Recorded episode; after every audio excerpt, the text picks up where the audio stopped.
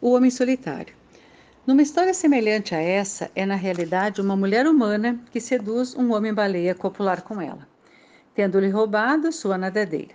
Em outras versões, de pele de foca, pele de alma, a criança é às vezes uma menina, às vezes um menino peixe. Por vezes, a velha foca lá fora no mar é uma venerável fêmea. Por haver tantas trocas de sexo nas versões da história, o fato de seus personagens serem masculinos ou femininos tem importância muito menor do que o processo condenado.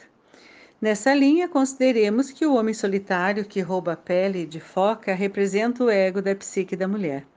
A saúde do ego e muitas vezes é muitas vezes determinada pela eficácia com a qual medimos as fronteiras do mundo concreto. Pela firmeza com a qual nossa identidade foi formada, pela exatidão com que diferenciamos o passado, o presente e o futuro, bem como pelo nível de coincidência das nossas percepções com a realidade consensual. É um tema eterno na psique humana de que o ego e a alma lutem pelo controle da força da vida. No início da vida, o ego, com seus apetites, é frequentemente quem manda. Ele está sempre inventando alguma coisa que tem um cheirinho delicioso. O ego tem muita força durante esse período. Ele relega a alma aos trabalhos mesquinhos da cozinha. No entanto, em algum ponto, às vezes, quando estamos com 20 anos, às vezes com 30, com maior frequência aos 40 anos, muito embora algumas mulheres só estejam realmente prontas depois dos 50, dos 60 ou mesmo dos 70 ou 80, começamos afinal a permitir que a alma assuma o comando. O poder passa então dos detalhes e minúcias práticas para o, de, para o envolvimento da alma. É e apesar de a alma não assumir o controle com a eliminação do ego, esse último é destituído do seu posto e designado como para uma função diferente na psique, que consiste essencialmente em se submeter aos interesses da alma. Desde o instante em que nascemos, há dentro de nós um impulso selvagem que deseja que nossa alma conduza a nossa vida, pois o ego é limitado na sua capacidade de compreensão. Imaginemos o ego preso a uma rédea permanente e relativamente curta. Ele só consegue penetrar até certo ponto nos mistérios da vida e do espírito. Geralmente, ele fica assustado. Ele tem o mau hábito de reduzir toda a força espiritual a isso ou aquilo. Ele exige fatos que sejam observáveis, provas que sejam de natureza mística ou das sensações ou das sensações raramente combinam bem com o ego. É por isso que o ego é solitário. Desse modo, ele fica muito limitado na sua imaginação. Ele não tem como participar plenamente dos processos mais misteriosos da alma e da psique. No entanto, o homem solitário anseia pela alma, vislumbrando vagamente o que é profundo e selvagem quando ele dele se aproxima. Algumas pessoas empregam os termos alma e espírito como equivalentes. Nos contos de fada, porém, alma é sempre a progenitora e a progenitora do espírito. Na hermenêutica dos arcanos, o espírito é um ser nascido da alma. O espírito herda, da matéria ou nela encarna, a fim de recolher notícias sobre os costumes do mundo para levá-las de volta para a alma. Quando não ocorre, não ocorre nenhuma intromissão, o relacionamento entre a alma e o espírito é de uma simetria perfeita. Cada um, por sua vez, enriquece o outro, Juntos, a alma e o espírito formam um ecossistema, como no lago no, qual os animais do fundo nutrem os animais das camadas superiores, enquanto essas últimas nutrem os animais do fundo. Na psicologia junguiana, o ego é frequentemente descrito como um, uma pequena ilha da consciência flutuando no mar do inconsciente.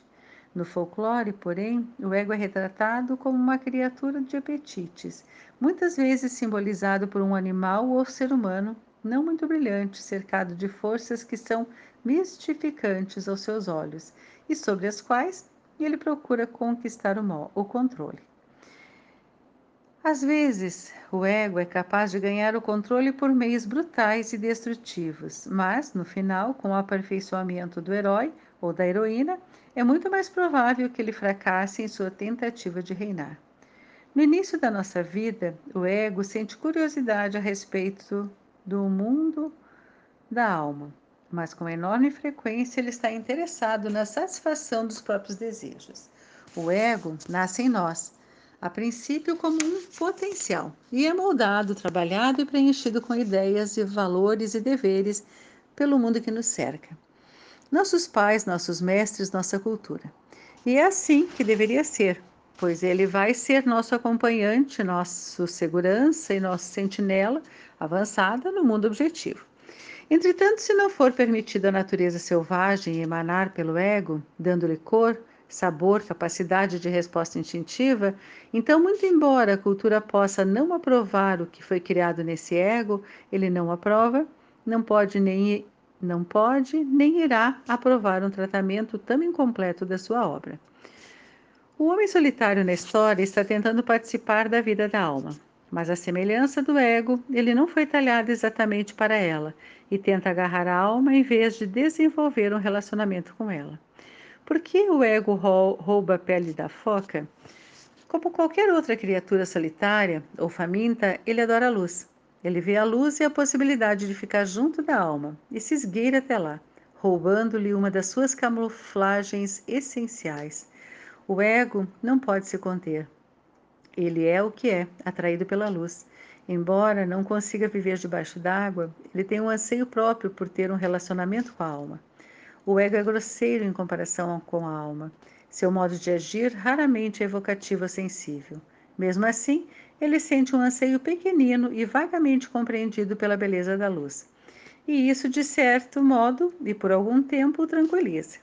Assim, faminto pela alma, nosso próprio ego rouba a pele, Fique comigo, sussurra ele. Vou fazê-la feliz, isolando-a do seu self profundo e dos seus ciclos de retorno ao lar da sua alma.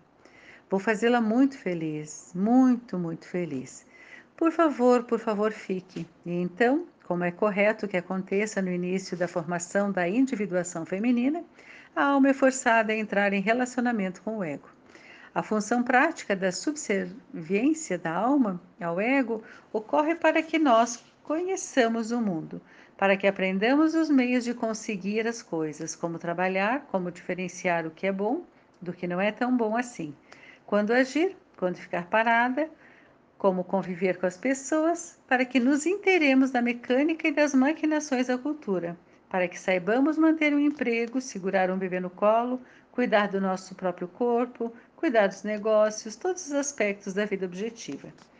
O objetivo inicial de desenvolver uma, um construto tão importante na psique da mulher, o do casamento da mulher foca com o homem solitário, um casamento no qual ela é definitivamente submissa, consiste em criar um acordo temporário que acabará produzindo um filho espiritual com a capacidade de conviver no mundo prático e no mundo selvagem e de traduzir um para o outro.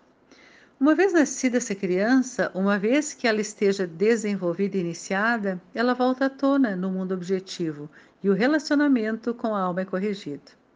Muito embora o homem solitário, o ego, não pode dominar para sempre, já que um dia ele precisará submeter as exigências da alma pelo restante da vida da mulher. Ao conviver com a mulher foca, a mulher alma, ele foi tocado pela grandeza e fica, portanto, encantado, enriquecido e humilhado, tudo ao mesmo tempo. A criança espiritual. Vemos assim que a união dos opostos entre o ego e a alma produz algo de infinito valor, a criança espiritual. E é verdade que, mesmo quando o ego invade os aspectos mais sutis da psique da alma, está ocorrendo uma fecundação cruzada, Paradoxalmente, ao roubar a proteção da alma e sua capacidade de desaparecer para dentro da água ao seu bel prazer, o ego participa da criação de um filho que terá direito a uma herança dupla, a do mundo e a da alma. Um filho que será capaz de levar e trazer mensagens e presentes de um lado para o outro.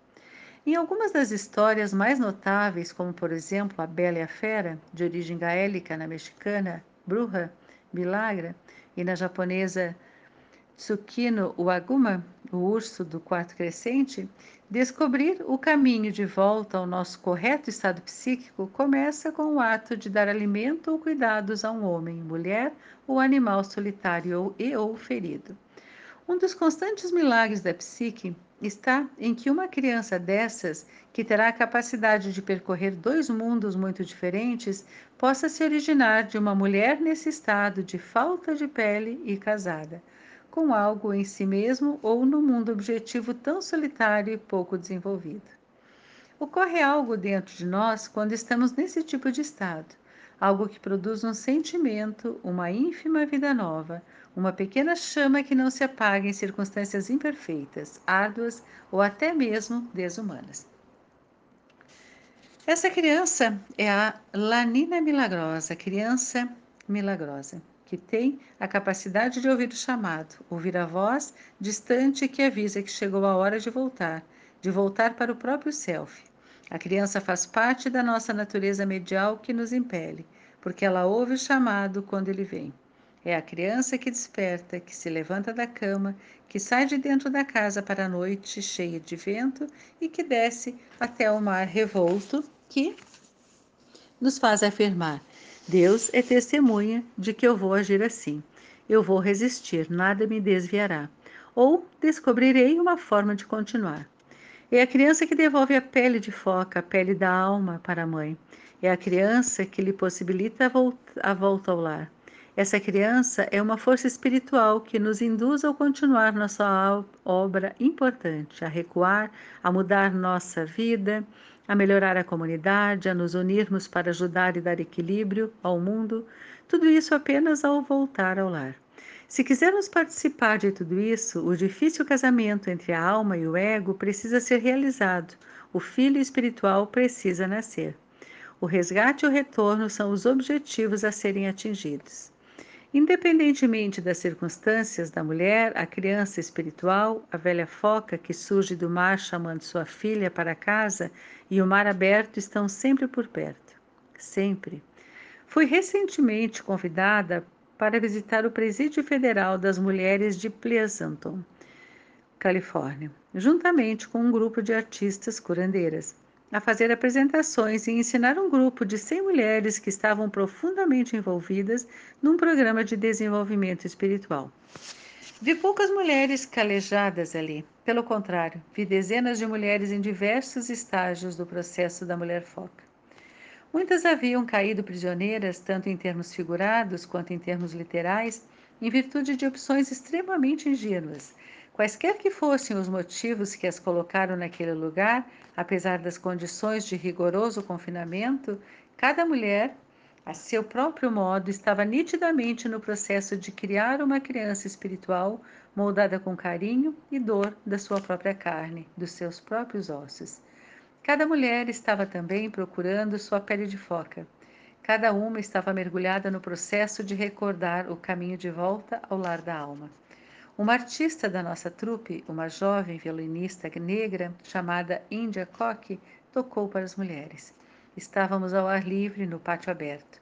Estava muito frio e o vento uivava em volta da tela de fundo do palco aberto. Índia passou o arco pelas costas do seu violino elétrico e tocou, num tom menor, uma música de explodir o coração. Na verdade, seu violino chorava. Uma mulher grande, de origem lacota, bateu no meu braço e sussurrou com voz rouca: Essa música, esse violino está abrindo alguma coisa em mim. Eu achava que estava trancada para sempre. Seu rosto largo estava perplexo e etéreo.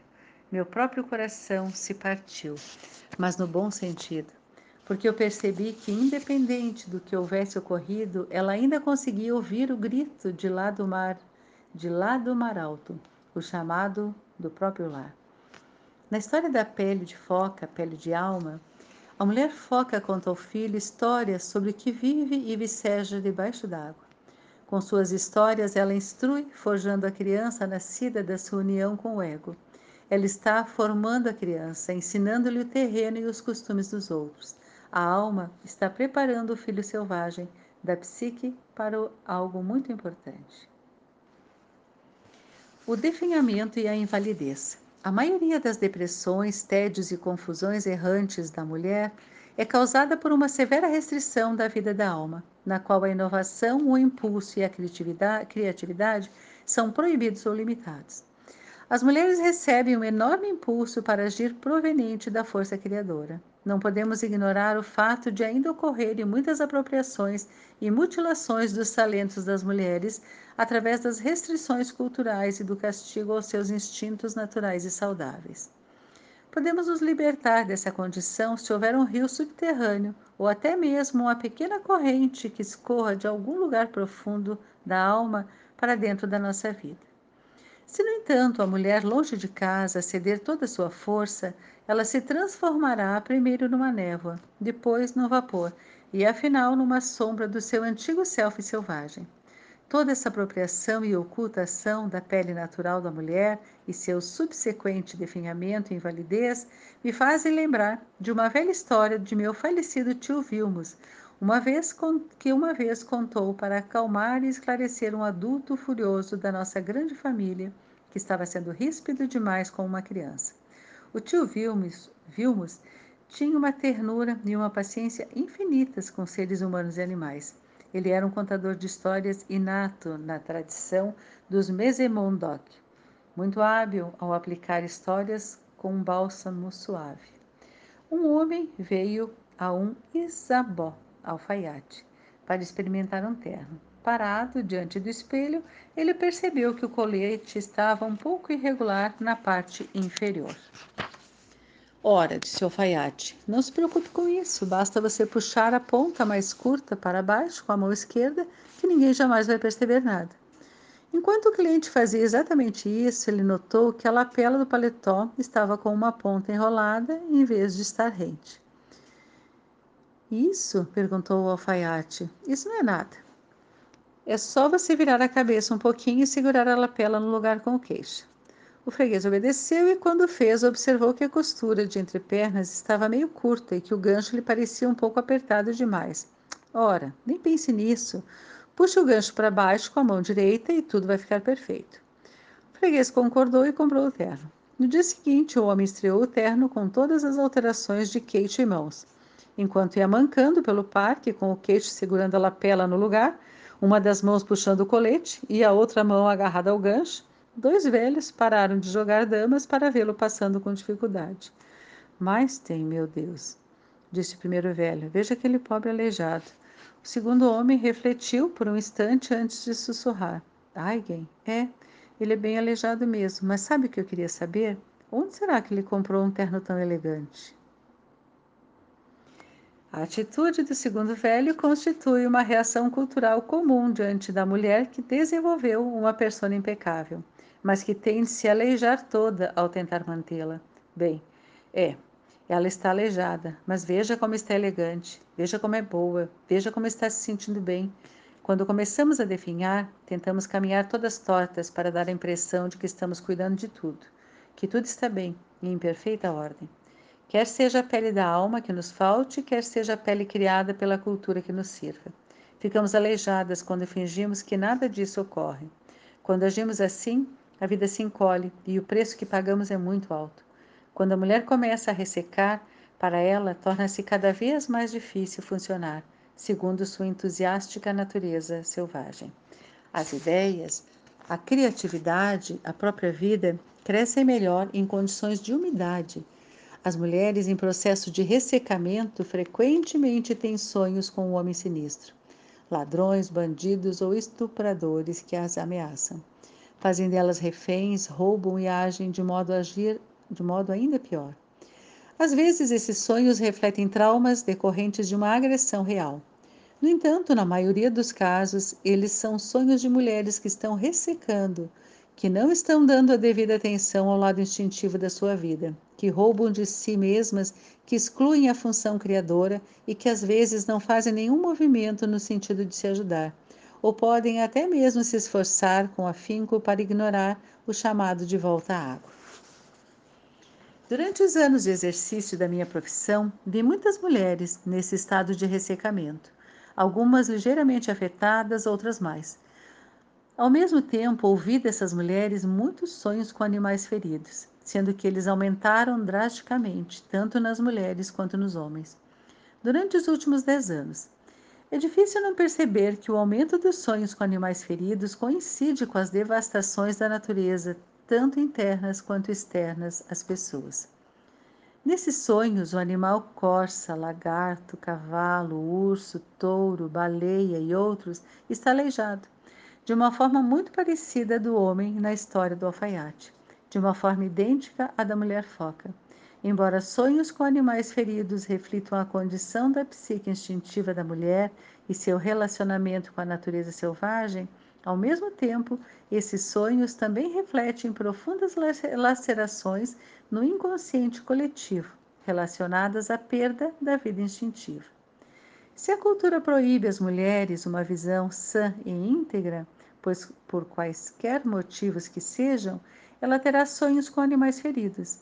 Embora a psique envide todos os esforços para se purificar e se fortalecer regularmente.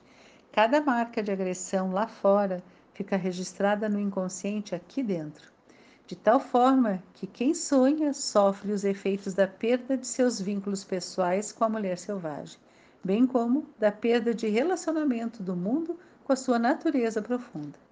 Portanto, às vezes, não é apenas a mulher que está definhando.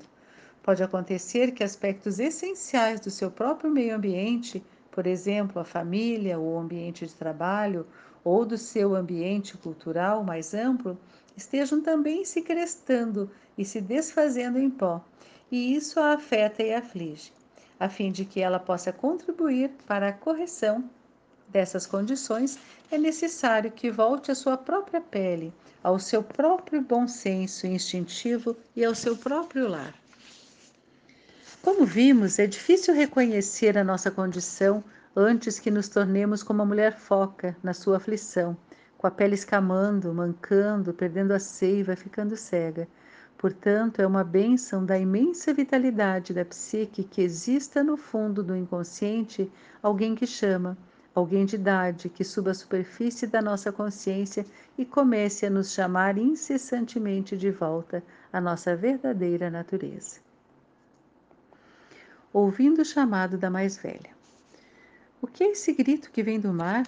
Essa voz no vento que chama para tirar a criança da cama e para fazê-la sair noite adentro é semelhante a uma espécie de sonho noturno que chega à consciência de quem sonha como uma voz incorpórea e nada mais.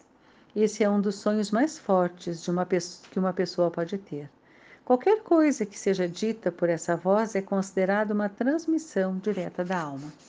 Disse que sonhos com vozes incorpóreas podem ocorrer a qualquer hora, mas especialmente quando a alma está angustiada. É então que o self profundo, como que ocorre no encalço, pronto, a alma da mulher fala. E ela nos diz o que vem depois. Na história, a velha foca sai do seu próprio elemento para dar início ao chamado. É uma profunda característica da psique selvagem que, se não voltamos por nossa própria vontade, se não prestamos atenção às nossas próprias fases, é a hora da volta. A mais velha virá nos buscar, chamando e tornando a chamar até que alguma coisa em nós responda. É uma felicidade que esse sinal natural de orientação para o lar fique cada vez mais forte quanto mais necessitarmos dessa volta. O sinal é disparado no instante em que tudo começa a ser excessivo seja em termos negativos, seja em termos positivos. Pode tanto estar na hora de voltar para casa, quando existe um excesso de estímulo positivo, como quando há uma discrepância incessante. Podemos estar nos dedicando demais a alguma coisa, podemos estar esgotadas demais por alguma outra, podemos estar sendo amadas demais, amadas de menos, trabalhando demais, trabalhando de menos. Cada um desses casos custa muito caro. Diante dos excessos, vamos aos poucos ressecando. Os nossos corações se esgotam, as nossas energias começam a nos faltar e surge em nós um mistério, misterioso anseio por alguma coisa, para a qual quase nunca temos um nome. Então, a mais velha chama. Nessa versão da história, é interessante que quem ouve o chamado do mar e tem uma reação a ele é a pequena criança espiritual, e ele, quem se arrisca lá fora passando pelas pedras e penhascos gelados, que segue o chamado sem questionar e que acidentalmente tropeça na pele de foca enrolada da sua mãe. O sono irrequieto da criança é um retrato agudo e nítido da inquietação que a mulher sente quando anseia por voltar ao seu lugar de origem psíquica. Como a psique é um sistema completo, todos os seus elementos ressoam ao chamado. A inquietação da mulher durante esse período vem muitas vezes acompanhada de irritabilidade e de uma sensação de que tudo está perto demais para ser agradável ou longe demais para nos proporcionar paz. Ela se sente de alguma forma pouco e muito perdida, pois ficou muito tempo longe de casa. Tais sentimentos são exatamente os que ela deveria ter. São uma mensagem que lhe diz: vem agora, a sensação de dilaceramento vem de ouvir, consciente ou inconscientemente, algo que nos chama, que nos chama de volta, algo a que não podemos dizer não sem nos machucar. Se não voltarmos na hora certa, a alma virá nos buscar, como vemos nesses versos de um poema intitulado Mulher, que vive no fundo do lago. Uma noite batem à porta, ali fora, uma mulher na névoa com o cabelo de gravetos e vestes de ervas daninhas, gotejando a verde água do lago. Ela diz: Eu sou você e viajei uma enorme distância. Venha comigo, tenho algo a lhe mostrar.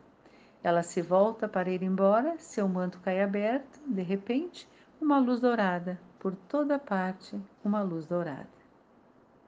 A velha foca surge à noite e a criança sai aos tropeços também à noite. Nessa e em muitas outras histórias, vemos o personagem principal descobrir uma verdade assustadora ou recuperar um tesouro inestimável enquanto tateia no escuro. É um tema onipresente nos contos de fada e fadas e ocorre de qualquer maneira, a qualquer custo. Nada realça a luz, a maravilha, o tesouro melhor do que as trevas. A noite escura da alma quase se transformou no lugar comum em certas culturas. A recuperação do divino tem lugar nas trevas de Hel, do Hades ou lá. A volta do Cristo chega como um fulgor do crepúsculo do inferno. A deusa asiática do sol, Amaterasu, explode a partir da escuridão debaixo da montanha. A deusa suméria, suméria Inanna, na sua forma aquática, entra em combustão, transformando-se em ouro branco quando jaz num sulco recém-aberto na Terra Negra. Nas montanhas, em Chiapas, disse que a cada dia o sol precisa abrir um buraco na ruipil, blusa mais negra, a fim de poder se erguer no céu. Essas imagens de movimentos dentro e através da escuridão transmitem uma mensagem antiquíssima que diz: não tema não saber. Em várias fases e períodos da nossa vida, é assim que deve ser. Essa característica dos contos e dos mitos nos estimula a seguir o chamado, mesmo quando não temos a menor ideia de onde ir, em que direção ou por quanto tempo. Tudo o que sabemos é que, a semelhança da criança na história, precisamos acordar, nos levantar e ir ver o que é. Assim, pode ser que saiamos no escuro, aos trambolhões, por algum tempo, tentando descobrir o que nos chama. Mas como conseguimos impedir que nos convencemos a não atender ao chamado do lado selvagem? Invariavelmente, acabamos por tropeçar na pele da alma. Quando respiramos esse estado da alma, automaticamente mergulhamos na sensação de que isso está certo. Sei do que preciso. Para muitas mulheres de hoje, não é a perambulação nas trevas à procura da pele da alma que é mais apavorante, mas sim é o mergulho na água, a verdadeira volta ao lar e especialmente a despedida em si que são mais terríveis. Embora as mulheres estejam voltando para dentro de si mesmas, tratando de vestir a pele de foca, fechando-a bem, e estejam prontas para partir, é difícil partir. É realmente difícil ceder, renunciar a tudo com que se esteve ocupada e simplesmente ir embora. A demora excessiva. Nesse conto, a mulher foca resseca por ter se demorado demais. Suas aflições são as mesmas que experimentamos quando ficamos além do tempo. A sua pele se resseca. A nossa pele é o nosso órgão dos sentidos mais extenso. Ela nos diz quando estamos com frio, com calor, quando estamos entusiasmadas, estamos, quando estamos com medo. Quando a mulher passa tempo demais longe de casa, sua capacidade de perceber como está se sentindo a respeito de si mesma e de todas as outras coisas, começa a secar e a rachar. Ela está no estado de lemingue. Como não está percebendo o que é demais nem o que é suficiente, ela simplesmente ultrapassa seus limites. Vemos na história que seu cabelo cai. Ela perde peso e se transforma numa versão anêmica do que foi um dia. Quando nos demoramos demais, nós também perdemos nossas ideias. Nosso relacionamento com a alma se fragiliza, nosso sangue flui aguado e lento. A mulher foca passa a mancar. Seus olhos perdem a, perdem a umidade. Ela começa a ficar cega. Quando já estamos atrasadas para a nossa volta ao lar, os nossos olhos não têm nada que os faça cintilar. Os nossos ossos se cansam, é como se os nossos feixes nervosos estivessem se desfazendo e nós não pudéssemos mais nos concentrar em quem e naquilo que nos interessa. Nos montes cobertos dos bosques de Indiana e do Michigan, há um, um, grupo surpreendente de lavradores cujos antepassados vieram das regiões de morros de Kentucky e do Tennessee há muito tempo. Embora sua linguagem seja coalhada de invenções gramaticais, e que eles leem a Bíblia e por esse motivo usam belas palavras compridas e pomposas como iniquidades aromáticas e cânticos. Eles também possuem muitas expressões descritivas que se aplicam a mulheres exaustas e que não têm consciência disso. As pessoas do campo não enfeitam seu discurso. Elas cortam blocos de palavras, amarram-nos em conjuntos que chamam de frases e os empregam exatamente assim. Trabalhou demais atrelada. Ficou descadeirada de tanto trabalhar. Está tão cansada que não consegue encontrar o caminho de volta e um belo estábulo vermelho. E a descrição especial brutal de amamentar uma ninhada morta, que significa que alguém está esgotando sua vida num casamento, num emprego ou numa iniciativa fútil ou que não compensa. Quando a mulher fica muito tempo longe do seu lar, ela se torna cada vez menos capaz de avançar na vida em vez de optar por arreios da sua própria escolha, ela como que fica pendurada na vontade dos outros. Fica tão vesga de cansaço que passa pesadamente pelo local que lhe serviria de ajuda e consolo. A ninhada morta é composta de ideias, deveres, exigências que não funcionam, que não têm vida e que não geram vida. Uma mulher assim torna-se pálida, apesar de briguenta, passa a ser cada vez mais inflexível, embora dispersa. Seu pavio vai ficando cada vez mais curto. A cultura popular chama esse estado de crise de estresse. Mas trata-se de muito mais do que isso. É a fome da alma. Nesse caso, há apenas um recurso. Finalmente, a mulher sabe que dessa vez não valem as hipóteses. Quem sabe talvez, mas que precisa que tem que voltar, que precisa que tem que voltar para casa. No conto, uma promessa feita deixa de ser cumprida. O homem, que também está muito ressecado com todos esses longos sulcos no rosto, por ter ficado tanto tempo só, conseguiu que a mulher foca entrasse na sua casa no seu coração mediante a promessa de que, após um certo tempo, ele lhe devolveria a pele e ela poderia ficar com ele ou voltar para seu povo como preferisse. Que mulher não sabe de cor essa promessa vã? Assim que eu terminar isso, posso ir. Assim que eu puder me afastar. Quando a primavera chegar, eu vou embora. Quando o verão terminar, eu vou. Quando as crianças estiverem na escola de novo. Bem, no final do outono, quando as árvores estão tão lindas, eu me vou. Bem, ninguém pode ir para lugar nenhum no inverno mesmo. Por isso, vou esperar a primavera. Dessa vez, estou falando sério. A volta ao lar é de especial importância se a mulher se dedicou profundamente a questões práticas e passou da sua hora. Qual é a medida do seu tempo? É diferente para cada mulher, mas basta dizer que as mulheres sabem com certeza absoluta quando se demoram demais no mundo.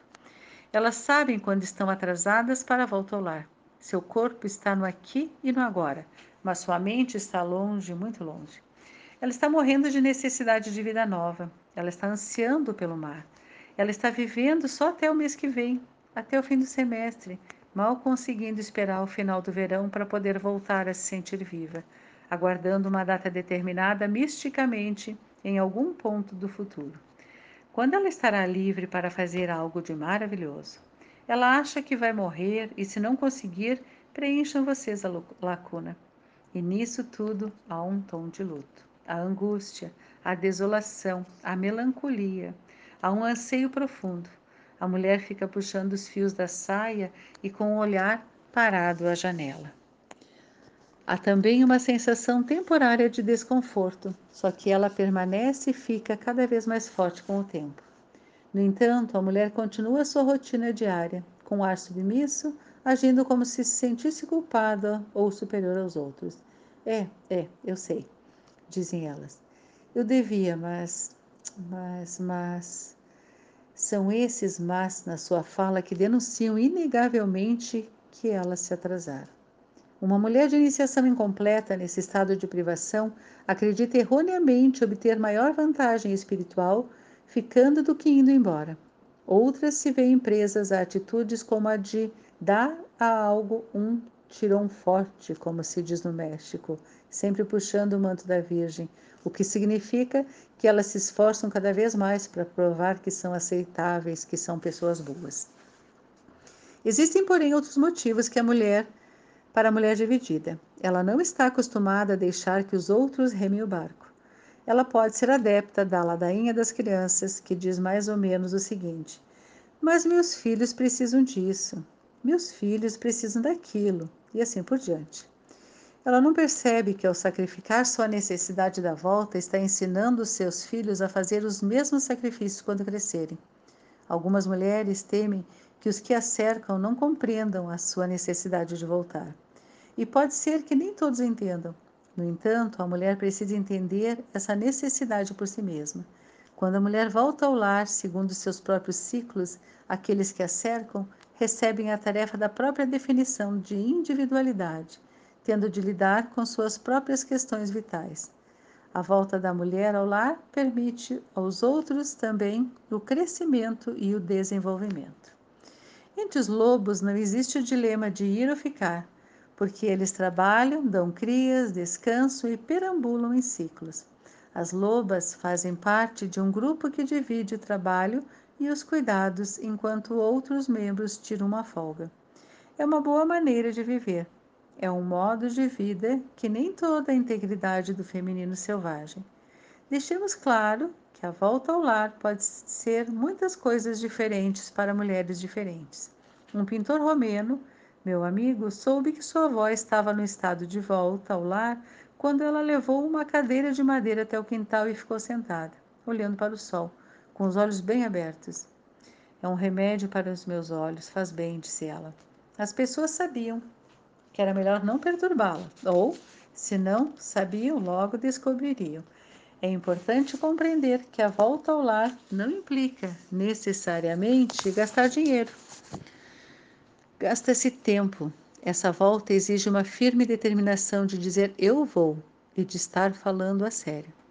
Você pode simplesmente avisar já de costas: Estou indo, mas vou voltar. Mas você precisa continuar na direção certa mesmo assim. Há muitas formas de voltar ao lar. Muitas são rotineiras, algumas são sublimes sublimes. Minhas clientes me dizem que as seguintes iniciativas práticas representam uma volta ao lar para elas. Embora eu deva advertir que a exata localização da saída para essa volta muda de vez em quando, de modo que num mês ela pode ser diferente do mês anterior. Reler trechos de livros e de poemas isolados que as comoveram. Passar até mesmo alguns minutos junto a um rio, um córrego, um regato ficar deitada no chão, numa sombra rendilhada, ficar com quem amamos sem as crianças por perto, sentar na varanda debulhando, tricotando ou descascando, caminhar ou passear de carro por uma hora em qualquer direção e depois voltar, apanhar qualquer ônibus com destino desconhecido, tocar um instrumento enquanto se ouve música, assistir ao nascer do sol, ir de carro até um lugar em que as luzes da cidade não prejudiquem a visão do céu noturno. Orar. Estar com uma amiga especial, ficar sentada numa ponte com as pernas balançando no ar, segurar um bebê no colo, sentar-se junto a uma janela num café e escrever, sentar-se num círculo de árvores, de árvores, secar o cabelo ao sol, pôr as mãos num barril cheio de água da chuva, invasar plantas, fazendo questões de enlamear muito as mãos, contemplar a beleza, a graça, a comovente fragilidade dos seres humanos. Portanto, a volta ao lar não implica necessariamente uma árdua viagem por terra. Entretanto, não quero dar a entender que seja algo simples, pois existe uma resistência à volta ao lar, seja ela fácil ou não. Existe uma outra explicação para atitudes das mulheres de adiar a volta, uma explicação que é mais misteriosa, ou seja, o excesso de identificação da mulher com o arquétipo do curador. Ora, um arquétipo é uma força enorme que nos é tanto misteriosa quanto instrutiva. Ganhamos muito se ficamos perto desse arquétipo, se o imitamos, se mantemos um relacionamento equilibrado com ele. Cada arquétipo possui suas próprias características que ratificam o nome que lhe damos, o da Grande Mãe, o da Criança Divina, o do Deus Sol e assim por diante. O arquétipo do grande curador contém sabedoria, bondade, conhecimento, solicitude e todas as outras qualidades associadas a quem cura. Portanto, é bom ser generosa, delicada e solícita, como o arquétipo do grande curador. Mas só até certo ponto.